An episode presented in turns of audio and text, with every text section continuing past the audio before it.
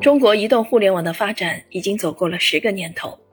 从两千零九年工信部正式发放三 G 牌照开始，到如今五 G 技术方兴未艾，移动互联网社会正在崛起，流动成为时代的主题，社会时空正在经历新一轮的分离与重组，从时空加速到时空分层，再到时空延伸，移动媒介以更快、更强、更聚合的方式，给我们的生活样态、社会交往以及公共参与带来了革命性的变化。也带来了新移动范式的研究转向。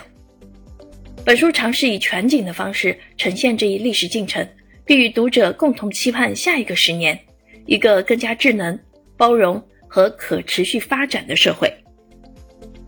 信息革命与未来传播研究是一个大课题，在其之下有众多值得研究的分支，其中新时空研究则是其中最为重要的基础性研究。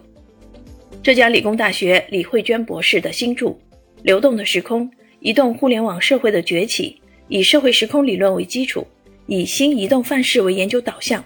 结合移动互联网从开始发展到高度普及这十年的时间线，